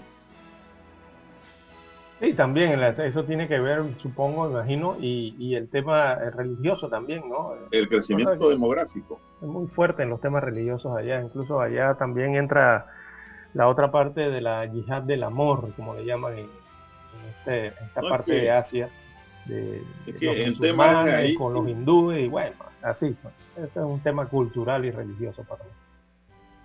Pero hágase ver, don César, de que eh, apenas la niña de 18 se casa una vez queda preñada. De una vez queda lista para traer al mundo un nuevo ser. Y si usted le sube la edad a los 21, por lo menos está aguantando allí casi tres años, ¿no? Mm, sí, correctamente. No más niños. Porque la verdad es que no caben. No caben. Demasiado. Hay una explosión demográfica allá, al igual que en China, ¿no? En, China tuvieron que poner controles de otra naturaleza, de una cantidad mínima de hijos que se podía tener. Máxima, perdón, una cantidad que reportarla y tienes que reportar cuando quieres tener un hijo. Yo creo que el tema es más demográfico que todo. Es un tema de población. Aunque nada impide que una mujer pueda dar a luz antes de casarse también, Lara. Sí, claro. resbalón por ahí, ya listo. Tiene su bebé y listo, aunque no tenga pareja. Fija. Eso puede ocurrir y ocurre en el mundo entero. ¿Qué más tenemos, César, del plano internacional? Bueno, vienen elecciones interesantes eh, en las próximas semanas, los próximos meses, Juan de Dios, para el 2022 específicamente. Eh, Brasil, veo Colombia, también Francia van a escoger presidentes, eh, además de varios países que escogerán a sus máximas autoridades, ¿no? O renovarán sus parlamentos. A partir del próximo año también habrá varios referendos constitucionales en el mundo. Eh, Túnez va a tener referendo constitucional, igual Chile también va a tener uno, y Serbia también en Europa. Así que son las principales elecciones en el mundo, don Juan de Dios. En Portugal el 30 de enero hay elecciones parlamentarias. En Libia vienen las elecciones en febrero presidencial y parlamentarias. Costa Rica, nuestro hermano país, también para febrero, el 6 de febrero específicamente. Ellos van a tener elecciones generales, eh, las presidenciales y las parlamentarias. Eh, en abril tendrán la segunda vuelta si es necesaria. Eh, también en Mali habrá presidenciales, igual que en Corea del Sur. El 13 de, mayo, de marzo del próximo año, Colombia entonces tendrá sus elecciones parlamentarias. Francia va a tener elecciones el 10 de abril del 2022, serán las presidenciales. Eh, y así, eh, Colombia tiene la presidencial para mayo del próximo año, México en junio del próximo año. Y bueno, es el calendario entonces de las principales elecciones que vendrán a partir del mes de enero del 2022. En cuanto a Chile, el plebiscito constitucional, eh, bueno, aún no tiene fecha definida, pero sí será en el año 2022. E igualmente Haití, en el Caribe, eh, debe realizar elecciones generales que incluyan las presidenciales, pero todavía no se le ha definido fecha. Recordemos el convulsionado, el convulsionado Haití. Así que así estará el panorama, por lo menos el primer semestre hasta el, eh, primer semestre del próximo año 2022. En cuanto a lo que serán elecciones a nivel eh, mundial, también Eslovenia, Hong Kong, Líbano, Filipinas, Australia, todos van a elegir eh, presidentes durante el primer semestre del año 2022. Eso para tener pendiente el próximo año, de que vendrán estas elecciones generales. Eh, también para hoy, don Juan de Dios, las 5.56 minutos eh, de la mañana en todo el territorio nacional. Bueno, eh, Israel ya anunció que va a aplicar una cuarta dosis de la vacuna contra la COVID-19 a mayores de 60 años de edad y al personal sanitario de este país asiático. Así que ya en Israel están hablando de cuarta dosis, ya la han aprobado, cuarta dosis, pero para los mayores de los adultos mayores de 60 años de edad y a todo el personal sanitario de este país ubicado en Asia. También eh, una declaración interesante ha causado polémica y revuelo el día de ayer. Usted se acuerda del buque Mauricio, ese que, causó el, desastre ambiental allí en, en, las Islas Mauricio. Bueno, el capitán de este buque eh, que causó esto, admitió haber consumido alcohol durante una fiesta a bordo. Así que Sunil Kumar Nanderwar eh, fue declarado culpable de poner en peligro la navegación segura. La, la embarcación esta trasladaba 3.800 toneladas de aceite y 200 toneladas de diésel. Ese buque que se partió, ¿se acordaron cuando encalló? Quedó partido en dos y bueno, toda la carga se fue a dar al mar y a las islas. Así que específicamente fue a dar al, al, coral, ¿no? Al coral, que, el arrecife de coral que tiene Mauricio, eh, causando lo que hasta la fecha se considera el peor desastre ambiental en el archipiélago del Océano Índico. Así que fueron condenados entonces el capitán y el primer oficial de este buque petrolero que chocó contra ese arrecife de coral. Dijo que estaba tomándose unos highball. Lo aceptó. Así que, bueno, fueron condenados. Bueno, vamos a la pausa, dice don Daniel, y regresamos. Esta es la hora. 7 AM. 7 horas. Omega Estéreo, 40 años con usted en todo momento. El satélite indica que es momento de nuestra conexión. Desde Washington vía satélite y para Omega Estéreo Panamá, buenos días América. Buenos días América, vía satélite desde Washington.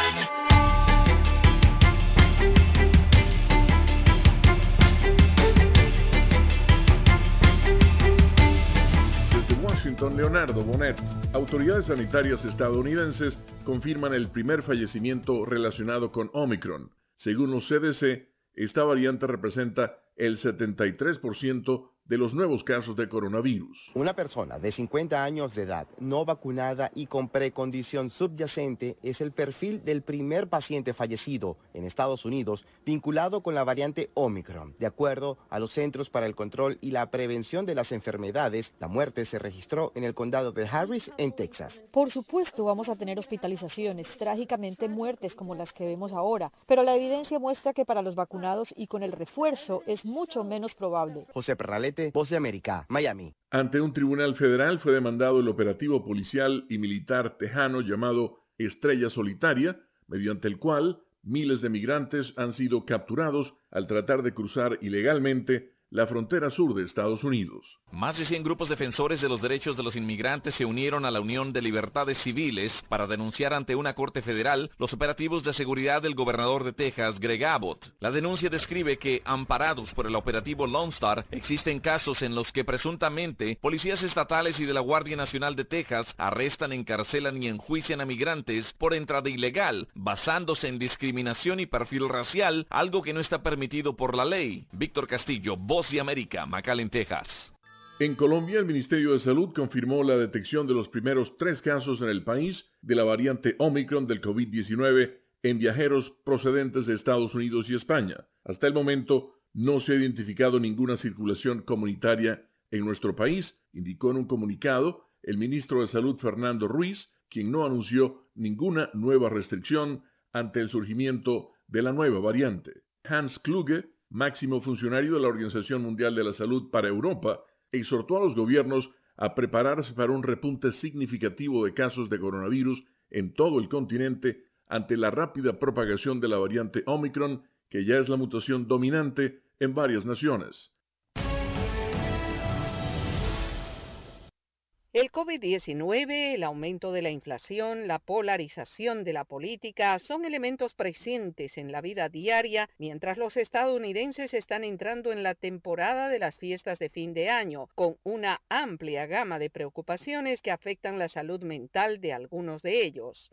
La gente se prepara para las vacaciones y muchos se reunirán en persona con sus seres queridos por primera vez desde el inicio de la pandemia hace casi dos años, y esto podría generar emociones fuertes, especialmente en asuntos delicados. Leslie Harris es directora del programa de operaciones cibernéticas y dice, mucho de lo que quizás no sabíamos sobre algunos de nuestros compañeros, colegas y amigos puede haber salido a la luz, especialmente en las redes sociales, y creo que sería importante tener esas conversaciones de la vida real para comprender cuáles son las verdaderas creencias de las personas.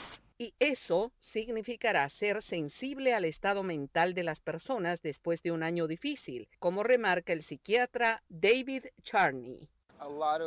Hay un aumento generalizado de la irritabilidad en toda la población. Sea lo que sea, lo que surja, no mejorará si se mete en una discusión porque no va a cambiar la opinión de nadie. Encuentre las áreas donde hay una comunidad de espíritu y pensamiento. También recomienda un enfoque consciente para aquellos que están sufriendo una pérdida por el COVID-19 y este psiquiatra recomienda que lo que la gente necesita es la oportunidad de describir sus pensamientos y sentimientos a su manera y en su propio momento.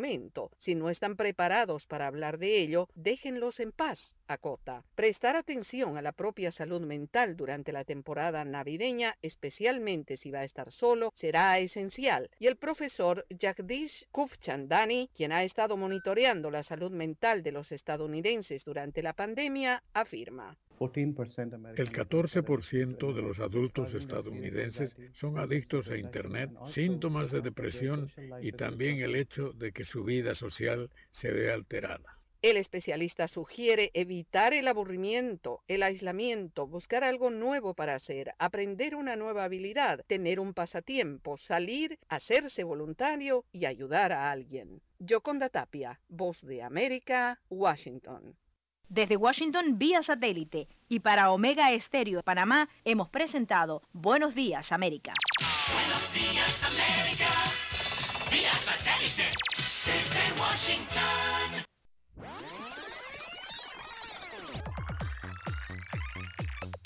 Omega Stereo tiene una nueva app. Descárgala en Play Store y App Store totalmente gratis. Escucha Omega Stereo las 24 horas donde estés con nuestra aplicación 100% renovada.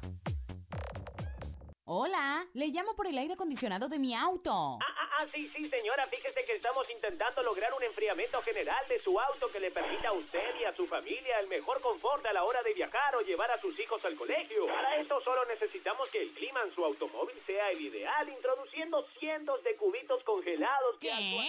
Solo en Refricentro Nordic podrás hablar con especialistas en aire acondicionado, especialistas en el clima de tu auto. Calle principal El Ingenio, Avenida La Paz, edificio Nordic 102.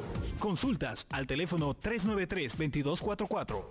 Somos Omega Estéreo. 40 años siendo la cadena nacional en FM Estéreo, pionera en Panamá. Omega Estéreo.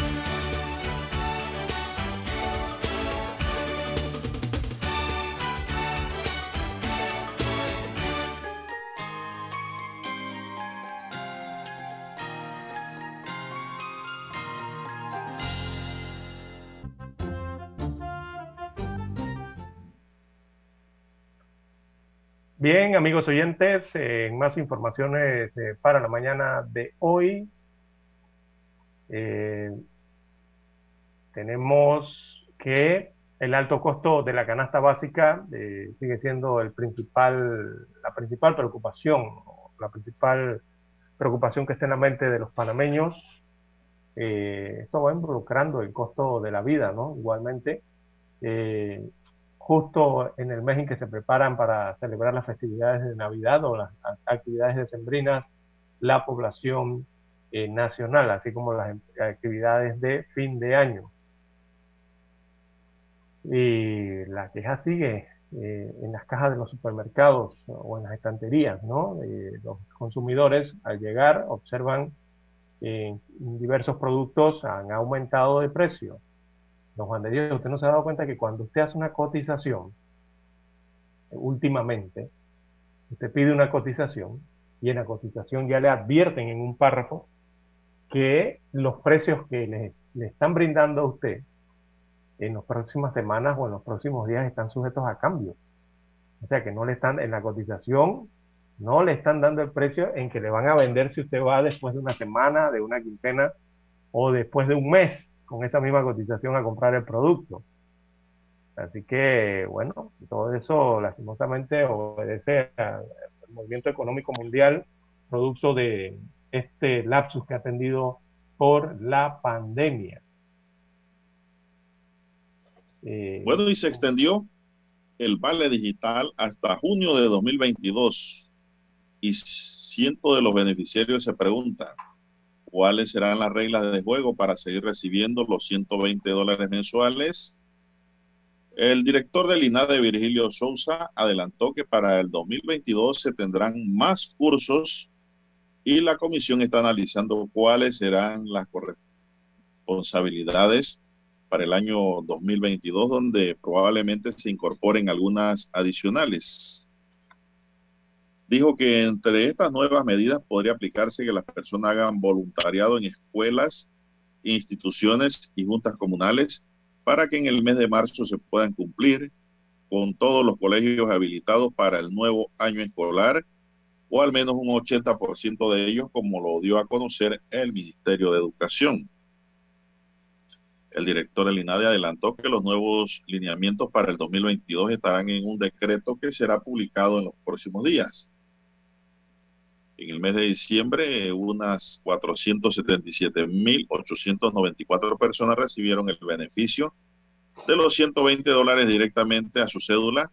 Entre ellos está el ciudadano Carlos Vega, quien considera que los beneficiarios hacen sus correspondencias, deben recibir su ayuda económica y si se va a incluir nuevas reglas deben ser explicadas con claridad, dice este usuario y beneficiario. Eh, denuncias en los últimos meses han surgido quejas de ciudadanos que indican que dejaron de recibir la ayuda pese a haber hecho el curso. La cantidad de beneficiarios han disminuido por mes. En octubre habían 610.208 beneficiarios y en noviembre fueron 579.568 ciudadanos respectivamente. Los nuevos lineamientos para el 2022 estarán en un decreto que será dado a conocer en los próximos días. Así que van a haber algunos cambios para seguir eh, beneficiándose y creo que se van a ir más al trabajo comunitario, don César, porque las escuelas necesitan apoyo. Sí, hay muchas escuelas sin, sin, Entonces, sin concluir, don Juan de Dios. No, porque aquí el problema, Lara, es que abrieron la oportunidad de ya el trabajo, el trabajo de esto, asistencia comunitaria y el curso virtuales y casi todo el mundo se fue a los cursos virtuales. Y al final de la historia usted no sabe ni quién hace el curso al otro lado, porque todo está allí preconcebido. Y pues la gente siguió. Yo me pregunto, cuánta gente que está recibiendo ese vale de, estos que están por ahí debajo de los puentes o andan por ahí chupando, que son alcohólicos, Lara, han hecho esos cursos virtuales y sin embargo siguen cobrando. Entonces, ese es el problema, don César. Y el problema no es que reciban, está bien, pues un alcohólico es un desempleado, lo más probable pero que lo use para comida, sino que van y compran en los supermercados víveres, don César, con el vale, y van y los venden por allí, y el producto de la venta, usted sabe para dónde va, ¿no? Para las licoreras, para el comercio. Y siguen felices de la vida, porque este programa no ha tenido un estudio a fondo con profesionales que lleven y perfeccionen este beneficio como está ocurriendo con los 100, 120 a los 65, ¿es don Lara? Eh, sí, ese es el término correcto. Sí, bueno, ahí han ido depurando y depurando y depurando y han sacado mucha gente que estaba recibiendo ese beneficio, inclusive gente que tenía plata en el banco, bastante, y recibían esos beneficios que cogían ese dinero como para comprar alimentos para los animales que tenían para el ganado. hay que tener un poquito de conciencia también, don César. ¿ah? Pero hay gente que eso no, no la tienen o no la quieren ejecutar o la dejan dormir. Para decir, oiga, yo no necesito esto, hombre, dénselo a alguien que lo necesita de verdad, porque esto es un dinero que el Estado le da a la gente que en verdad eh, está pasando por momentos difíciles económicamente y que necesitan un tipo de ayuda como esta. Son las 7:13 minutos en su noticiero Omega Estéreo, el primero con las últimas. Ya mucha gente también está viendo eso como un salario, Lara. y entonces dicen que tienen cinco hijos que mantener, seis hijos que mantener y que no le deben quitar eh, estos beneficios. Pero el tema no es ese, el tema es que hay que buscar trabajo, don César. Y si no hay trabajo hay que hacerlo, hay que emprender y no esperar a que te llegue un beneficio. Otros están trabajando, han emprendido, no les va mal, pero entonces ven ese beneficio como un ingreso adicional. Tampoco la idea es esa. La idea es que si estás atropellado te lleguen los 120. Y con la reactivación de contratos, Lara, don César, salió cualquier cantidad de gente ya también de los beneficios que daba el gobierno, ¿no? Ya no debe haber contratos suspendidos, ¿verdad? No. Bien, son las 7:14. Vamos a la pausa, don Daniel, y regresamos. 7:30 AM. Infoanálisis, con entrevistas y análisis con los personajes que son noticia. La mejor franja informativa matutina está en los 107.3 FM de Omega Estéreo, cadena nacional. Desde los estudios de Omega Estéreo, establecemos contacto vía satélite con la voz de América. Desde Washington, presentamos el reportaje internacional.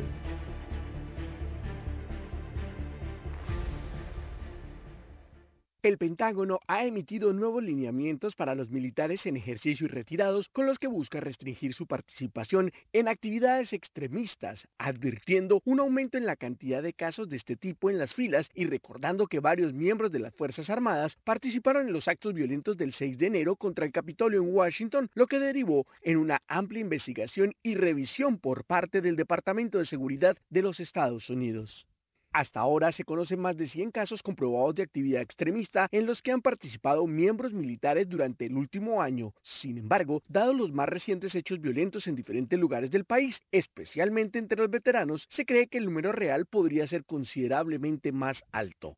Esta nueva normativa hace un énfasis específico en el manejo de las redes sociales, manteniendo el derecho de la libertad de expresión consagrado en la primera enmienda y da a los funcionarios indicaciones claras sobre lo que se puede o no hacer y establece cuáles son los límites. Las actividades prohibidas que van desde la defensa del terrorismo o apoyo al derrocamiento del gobierno hasta la recaudación de fondos para el apoyo de algún grupo extremista. Además, otro de los vetos tiene que ver con las muestras de apoyo o dar me gusta a publicaciones u opiniones extremistas en la red. Paralelamente, el secretario de Defensa Lloyd Austin destacó la importancia de las nuevas políticas y también resaltó que las acciones de unos pocos pueden tener un impacto enorme en la cohesión, la moral y la unidad de las tropas. Cabe recordar que algunos integrantes del ejército manejan información clasificada y de alto valor, lo que intensifica la preocupación de las autoridades sobre el creciente número de actos extremistas entre los miembros del ejército estadounidense. Héctor Contreras, Voz de América, Washington. Escucharon vía satélite desde Washington el reportaje internacional. Para anunciarse en Omega Estéreo, marque el 269-2237. Con mucho gusto le brindaremos una atención profesional y personalizada. Su publicidad en Omega Estéreo. La escucharán de costa a costa y frontera a frontera.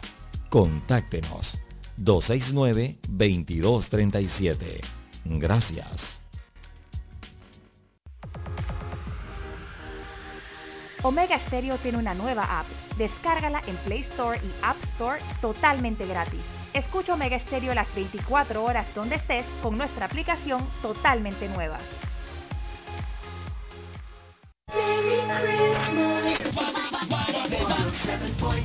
Omega Stereo.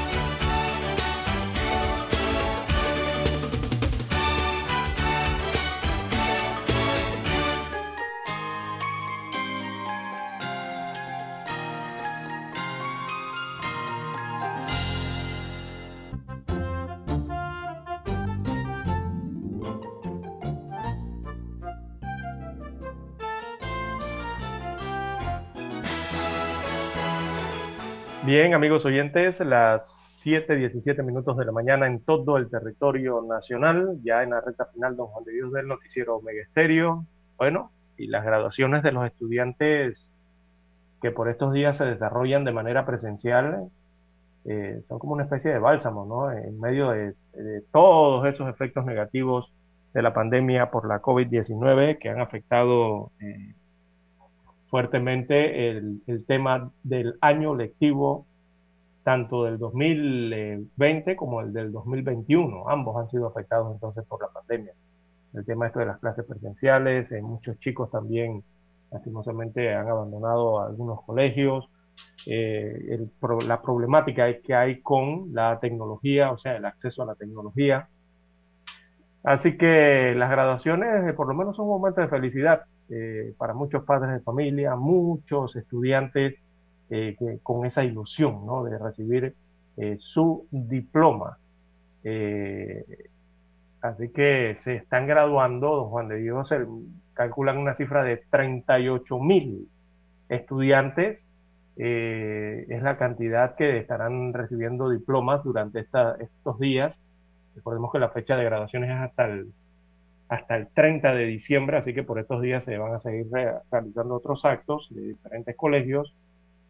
Eh, eh, Don Juan de Dios para 38 mil estudiantes. Bueno, esto puede ser un buen inicio, es un buen logro eh, y hay que mantener el esfuerzo de Don Juan de Dios de, de, para el próximo año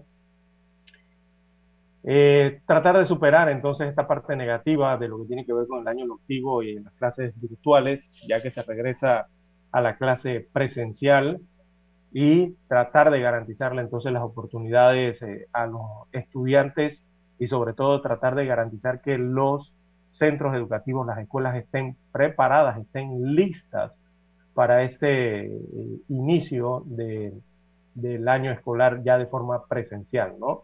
Ese primer gran paso eh, que se da posterior a lo que se ha sufrido en medio eh, de la pandemia. Eso debe ser una consigna nacional eh, que hay que continuar para el año lectivo 2022, que todos los planteles estén listos, Juan de Dios, para recibir y para atender a los estudiantes con los, primero con los insumos necesarios, segundo con los docentes que estén allí, ¿verdad? Los docentes necesarios. Primero que estén nombrados, don Juan de Dios, y segundo, que estén vacunados.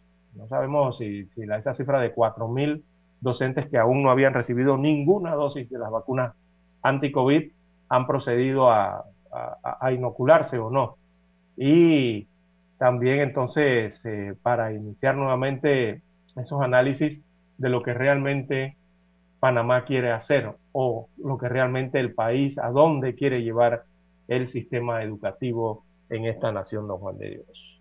Así que todos esos son análisis y pensamientos que vendrán a partir de que culminen estos periodos de, de, graduaciones, ¿no? que ya culminan el 30 de enero. Hay mucho que hacer y sobre todo mucho tiempo que recuperar eh, una vez inicie el año lectivo 2022. Bien, juristas especialistas en salud mental y miembros de la Sociedad Panameña de Psiquiatría de Niños y Adolescentes expresaron su preocupación ante el próximo cierre del Departamento de Salud Mental del Hospital Materno Infantil José Domingo de Ovaldía en la provincia de Chiriquí. En una carta dirigida al ministro de Salud, Luis Francisco Sucre, por el abogado Franklin Reyes, este le comunicó que el director médico de este centro hospitalario, el doctor Johnny Parra, de manera inconsulta y arbitraria, pretende desintegrar el Departamento de Salud Mental Infantil desde el primero de enero del próximo año, perdiéndose así ese importante servicio público de salud y afectando a la población más vulnerable del país, que son los niños que padecen de enfermedades mentales.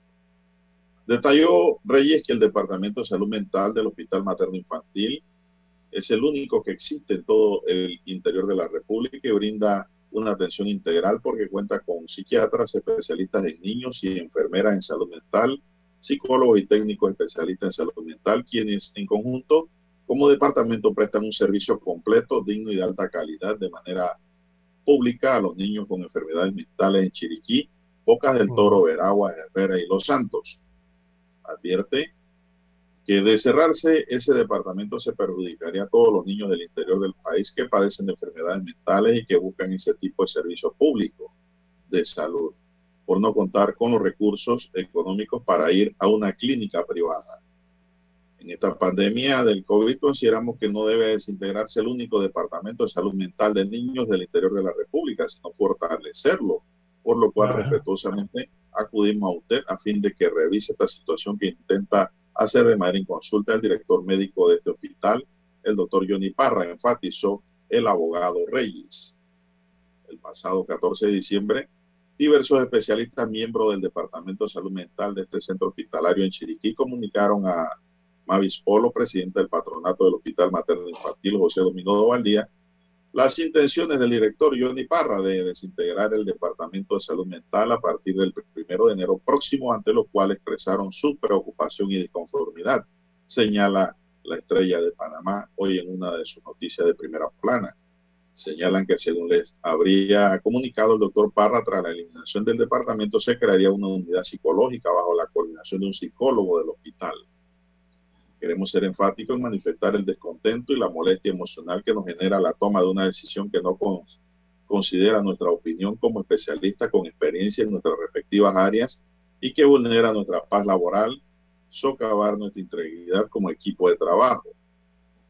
La Sociedad Panameña de Psiquiatra de Niños y Adolescentes, a través de su presidenta, la doctora Princesita Chatru, expresó profunda preocupación ante la desintegración de este departamento ya anunciada por el doctor Luis Caballero, médico psiquiatra y miembro activo de esta sociedad, siendo nuestro principal interés y razón de ser velar por la salud y bienestar, protección de los niños y adolescentes de nuestro país. Vemos con consternación esta decisión administrativa que empeora la capacidad de respuesta en salud mental a esta población tan vulnerable en medio de una pandemia que ha recrudecido los padecimientos psiquiátricos y psicológicos en el país y en todo el mundo, destacó la Sociedad Panameña de Psiquiatras de Niños y Adolescentes y la carta pues la tiene el señor ministro en su despacho, el ministro de Salud, para que reevalúe este tema en Chiriquí, don César. Claro que hay que reevaluarlo, don Juan de Dios. Eh, están hablando de crear una unidad, eh, pero lo que tenían era algo más, era, era, algo más macro, no más grande un departamento entero, pero están proponiendo crear una unidad con un solo psicólogo, eh, psicólogo o psiquiatra, creo que mencionó usted, alguno de los dos, porque la ambos atienden el tema de salud mental. Eh, entonces están haciendo algo más pequeño, pero para una provincia como la provincia de Chiriquí. Recordemos que este hospital atiende, su área de atención es Bocas del Toro, Chiriquí, la comarca Nave Buglé.